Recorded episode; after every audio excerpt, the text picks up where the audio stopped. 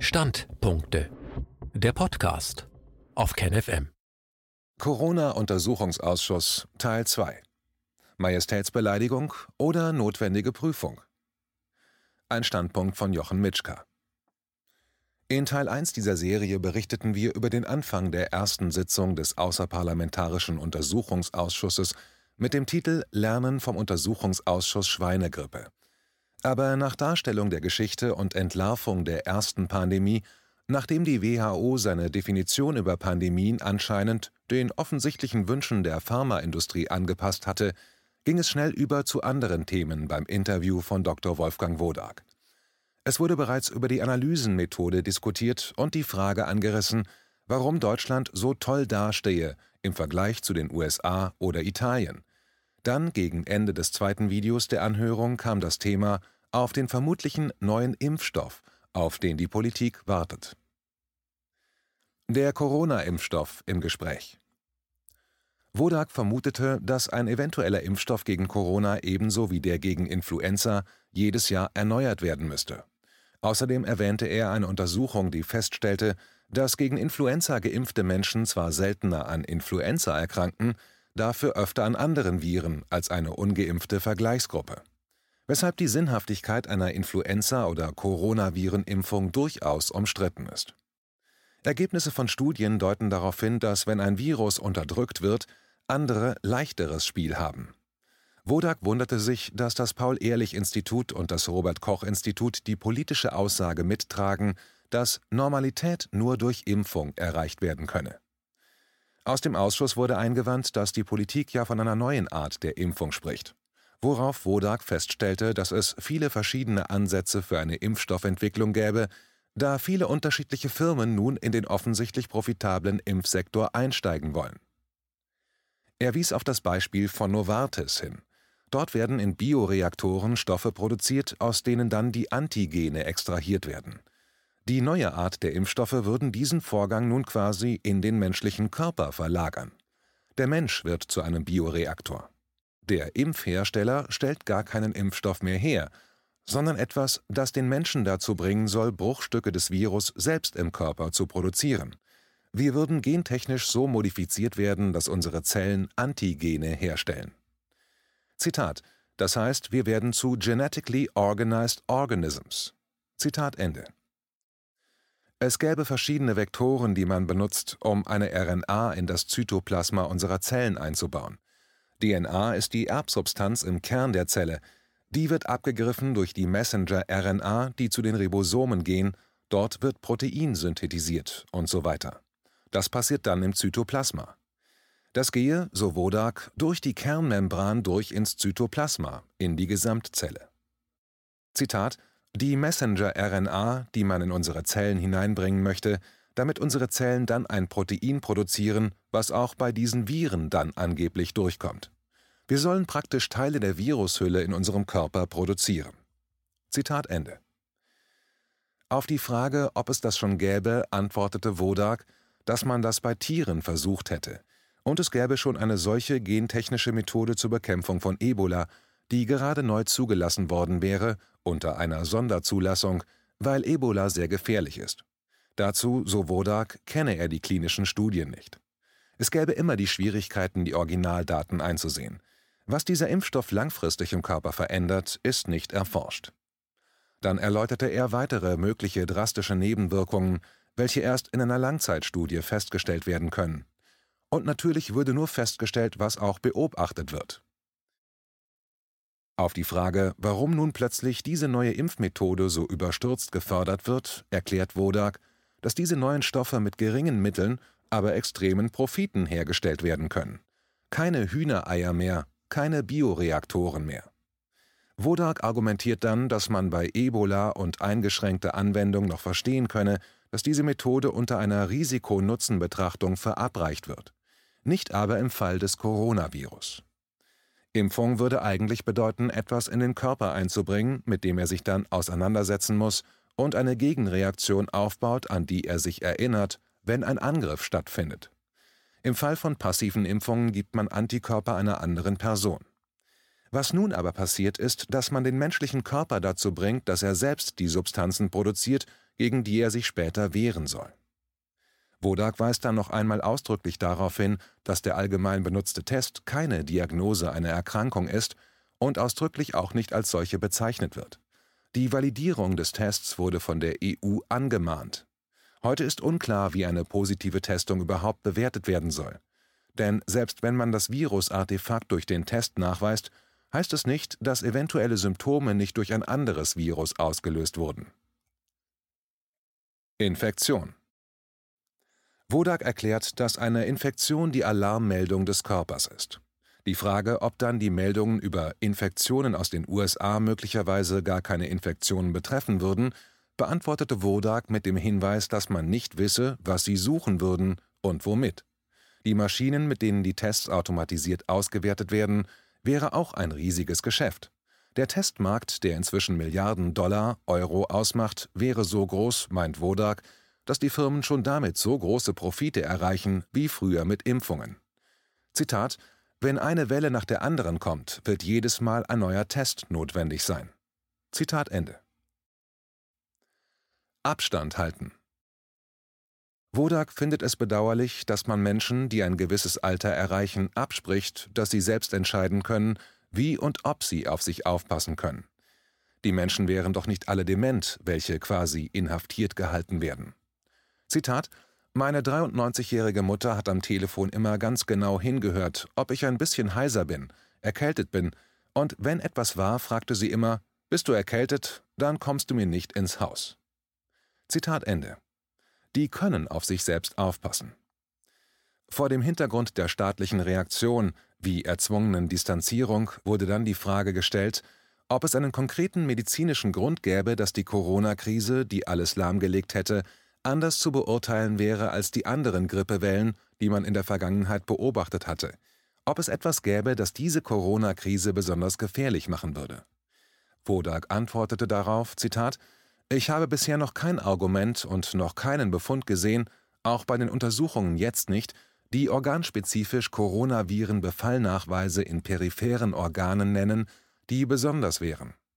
Das gleiche hat es auch bei Influenza gegeben. Dazu gibt es viel mehr Forschung sogar darüber, dass es dort genau so passiert, wenn bestimmte Immunschwächen vorhanden sind. Und das ist nichts Besonderes, bei Corona gibt es das auch. Zitat Ende. Auf Nachfrage bestätigte er, dass auch Thrombosen beobachtet wurden.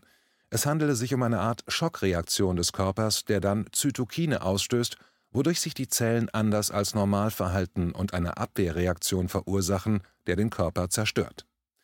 Wodak erklärte explizit, dass nicht erwiesen wäre, dass der neue Corona-Erreger gefährlicher wäre als vorherige Viren, die während der Grippesaison aufgetreten waren. Ein Ausschussmitglied wies darauf hin, dass dies juristisch gesehen die entscheidende Frage wäre, weil so viele Grundrechte ausgehebelt worden wären. Und Grundrechte sind die Basis für eine funktionierende Demokratie.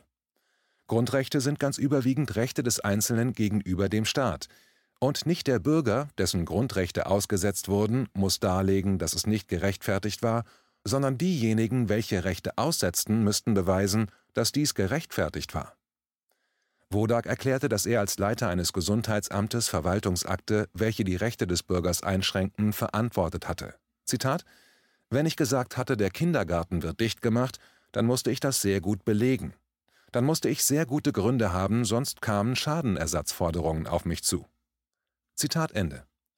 Er musste in der Lage sein, vor Gericht nachzuweisen, dass die Schließung des Kindergartens notwendig war. Wenn er sich in dieser Funktion aber auf den breit in Deutschland verwendeten Corona-Test verlassen hätte, der nicht amtlich zugelassen ist, ohne dass es gravierende Krankheitsfälle gab, dann hätte er große Schwierigkeiten gehabt, das vor Gericht als Grund zu vertreten. Ein Ausschussmitglied führte aus, dass der Ausschuss nach einem Grund für den Shutdown suche, der nicht alleine auf dem legendären Panikpapier aus dem Bundesministerium des Inneren basiert.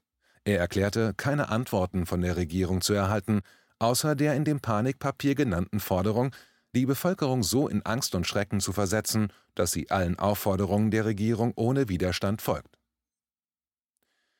Zurück zur Schweinegrippe. Der Ausschuss zeigte dann einen Teil des Films Trust WHO. Darin wird noch einmal der große Betrug der Schweinegrippe aufgearbeitet.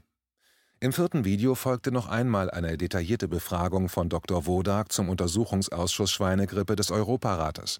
Der Untersuchungsausschuss des Europarates hat einen Bericht erstellt, der vom Parlament des Europarates als Empfehlung an die Mitgliedsländer weitergegeben wurde. In dem Bericht war auch festgehalten worden, dass in vielen Ländern die nationalen Gesundheitsbehörden versagt hatten. Sie haben ihre Bevölkerung nicht vor dem Fake und unnötigen gefährlichen Impfungen geschützt. Ein Kritikpunkt war auch die Beeinflussbarkeit der WHO durch Sekundärinteressen. In dem Bericht wurde angemahnt, dass die WHO transparenter werden müsse und dass die Pharmaindustrie neutralisiert werden sollte. Natürlich braucht man die Expertise der Pharmaindustrie, aber die Pharmaindustrie darf keinen Einfluss auf Entscheidungen der WHO haben.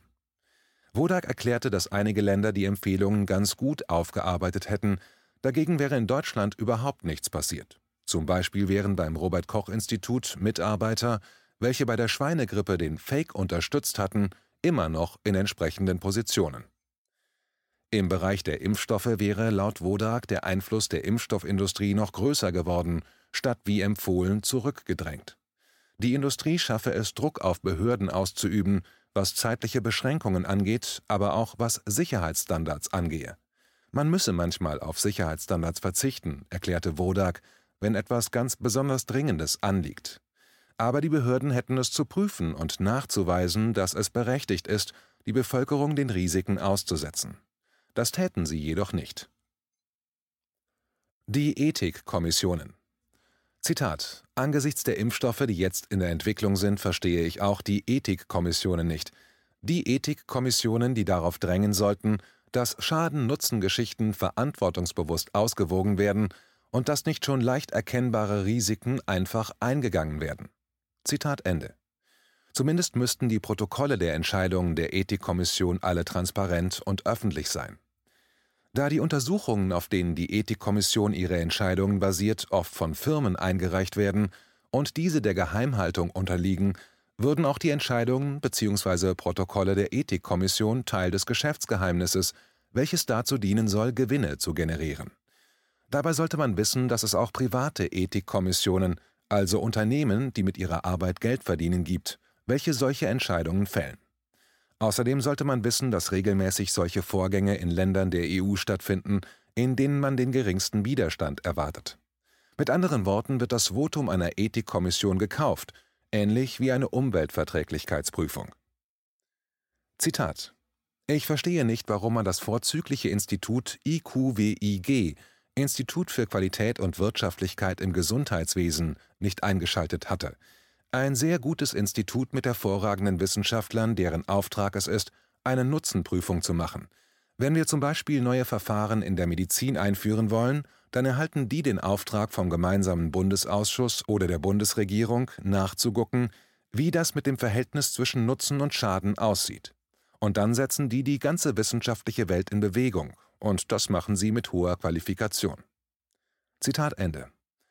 Das Institut wäre international ein Vorbild. Die Arbeit wäre vollkommen transparent. Alles würde im Internet veröffentlicht. Wodak erklärte, dass er nicht verstehe, warum dieses Institut nicht ganz am Anfang beauftragt wurde, zunächst den Nutzen des Corona-Tests zu untersuchen und eventuell später die Maßnahmen, die politisch ergriffen wurden. Ein Ausschussmitglied warf ein, dass möglicherweise die entscheidende Frage sein könnte, ob der Test überhaupt relevante Ergebnisse bringt oder nicht. Zuletzt wären Berichte aufgetaucht, nach denen eine über 80-prozentige Fehlerquote nachgewiesen wurde. Wodak antwortete, dass es eine Frage der Prävalenz wäre, wie häufig die Krankheit vorkommen würde. Zitat: Dass man mit einem Inhouse-Test die Republik lahmlegen kann, ist merkwürdig. Zitat Ende, antwortete er auf die Frage, warum nicht alle möglichen Maßnahmen ergriffen würden, um die vorhandenen Testverfahren zu validieren das Panikpapier und das Fehlalarmpapier und die Medien. Aus dem Ausschuss wurde dann darauf hingewiesen, dass nach dem erwähnten Panikpapier ein Fehlalarmpapier aus dem Innenministerium bekannt geworden war, welches ausführlich nachweisen würde, dass es sich um einen Fehlalarm gehandelt hatte. Wenn es zwei solche Papiere gäbe, das Panikpapier und das Fehlalarmpapier, so ein Ausschussmitglied, müsse man doch nachdenklich werden. Das erste Papier soll ganz offensichtlich dazu dienen, dass gar keine Diskussion aufkommt, dass mit Panik jede Art von Diskussion erstickt werden soll, und das zweite Papier klärt darüber auf, dass es überhaupt keinen Grund gäbe, in Panik zu verfallen. Und nun wäre doch umso dringender zu klären, wie die Testverfahren zu beurteilen sind. Aber es scheint, als ob sich niemand dafür interessieren würde. Dann wurde die Frage an das ehemalige Mitglied des Deutschen Bundestages, Wodak, gestellt, ob es schon einmal ein Beispiel gegeben hätte, dass alle Parteien übereinstimmend die Augen schließen und nicht wissen wollen, was los ist dafür aber eine Situation riskiert, wie man sie in den USA beobachtet hatte, wo in einem Krankenhaus in einem Monat so viele Selbstmorde verzeichnet wurden wie sonst in einem ganzen Jahr. Wodak erklärt, dass er eine solche Homogenität der politischen Antwort noch nicht erlebt hätte. Sonst hätte es immer eine erkennbare Opposition gegeben und die Regierung hätte sich immer rechtfertigen müssen. Aber in dieser Form wäre der Konformismus bisher noch nicht aufgetreten. Allerdings schränkte er ein, hätte es bei der Schweinegrippe auch keine wirkliche politische Opposition gegeben. Anmerkung: Der Widerstand kam von den Ärzten und Patienten. Die Rolle der Medien, so Wodak, würde eine entscheidende Rolle spielen. Wenn es in den Medien keine Opposition gäbe, wäre die auch in der Politik nicht vorhanden.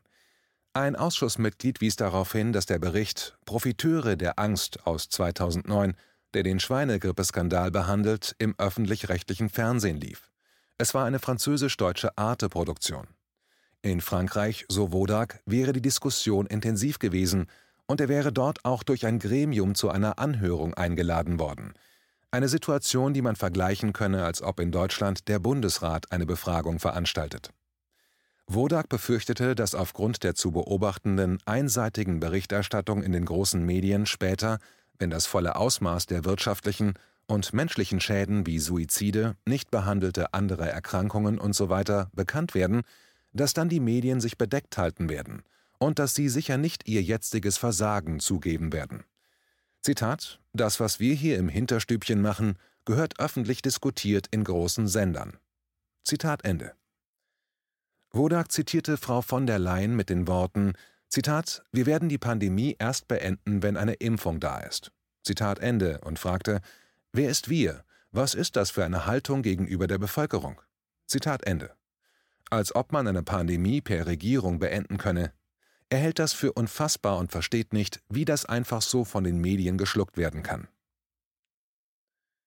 Die wirtschaftlichen Folgen Wodak weist darauf hin, dass nichts so sicher ist wie der Zusammenhang zwischen sozialer Lage und Krankheit. Wenn man sich die Folgen der spanischen Grippe nach dem Ersten Weltkrieg anschauen würde, könne man feststellen, wie die damalige Situation der Hoffnungslosigkeit und der desolaten wirtschaftlichen Situation Auswirkungen auf die Erkrankungen hatte. Wodak führte aus, dass die zu Profitzentren gewordenen Krankenhäuser wie die auf Aktienkurse und Gewinne ausgerichteten Pharmakonzerne natürlich alle Zahlungen mitnehmen würden, die ihnen nun durch die Corona-Krise in die Kasse gespült würde. Und niemand fühle sich dafür verantwortlich, das zu hinterfragen, zu überprüfen oder abzustellen. Krankenhäuser haben leerstehende Betten, für die sie vom Staat bezahlt wurden, und konnten die Mitarbeiter in Kurzarbeit schicken, weil die Fokussierung auf Corona alles andere vernachlässigte. Die Situation in der Pflege Der Ausschuss und Wodak griffen dann das Problem der Pflege, insbesondere im Alter, auf. Pflege bedeutet auch die Aktivierung der alten Menschen, damit ihre geistige und auch körperliche Beweglichkeit möglichst lange erhalten bleibt. Stattdessen wäre durch die Pandemie eine Abschottung erfolgt, das heißt die Aktivierung durch Angehörigenbesuche war weggefallen und die Belastung für die Pflegekräfte hatte zugenommen, was teilweise dazu geführt hätte, dass man sich nicht anders helfen konnte, als die alten Menschen zu sedieren, was äußerst fragwürdig, wenn nicht kriminell wäre. Aber dafür wären nicht die Pflegekräfte, sondern die Leitungen der Heime und die Vorgaben der Politik verantwortlich. Wenn man einen alten Menschen sediere, riskiere man eine Lungenentzündung und in der Folge den Tod. Alte Menschen sind insofern höchst gefährdet durch den Shutdown.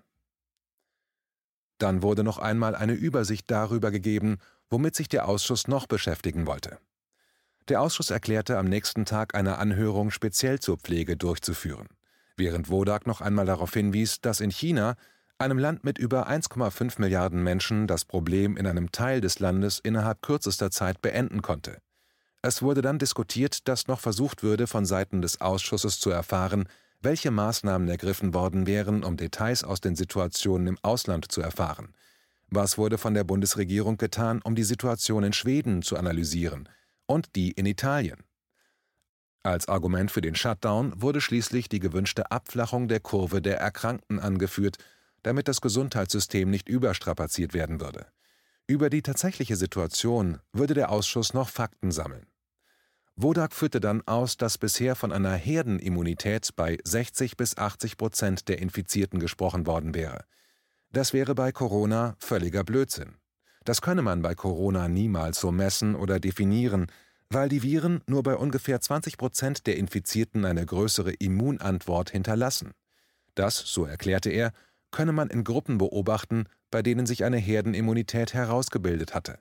Man könne nicht Masern mit Corona vergleichen.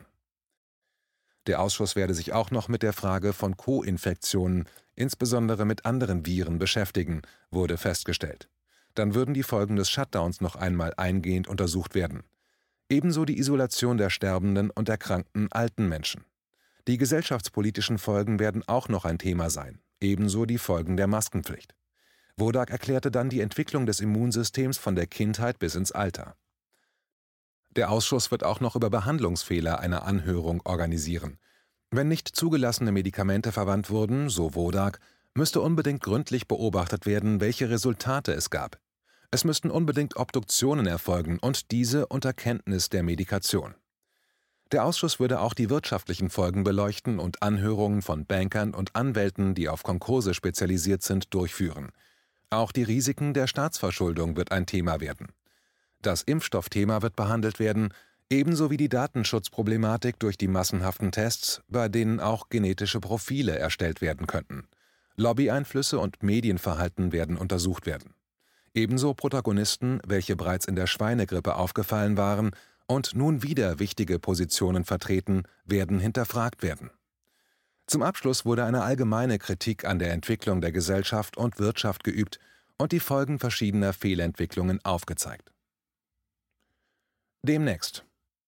In der dritten Folge dieser Serie erwarten uns Aussagen über die Situation der Menschen in den Pflegeheimen vor und während des Shutdowns. Diese Anhörung war einige Zeit in YouTube gesperrt gewesen, ist nun aber wieder verfügbar.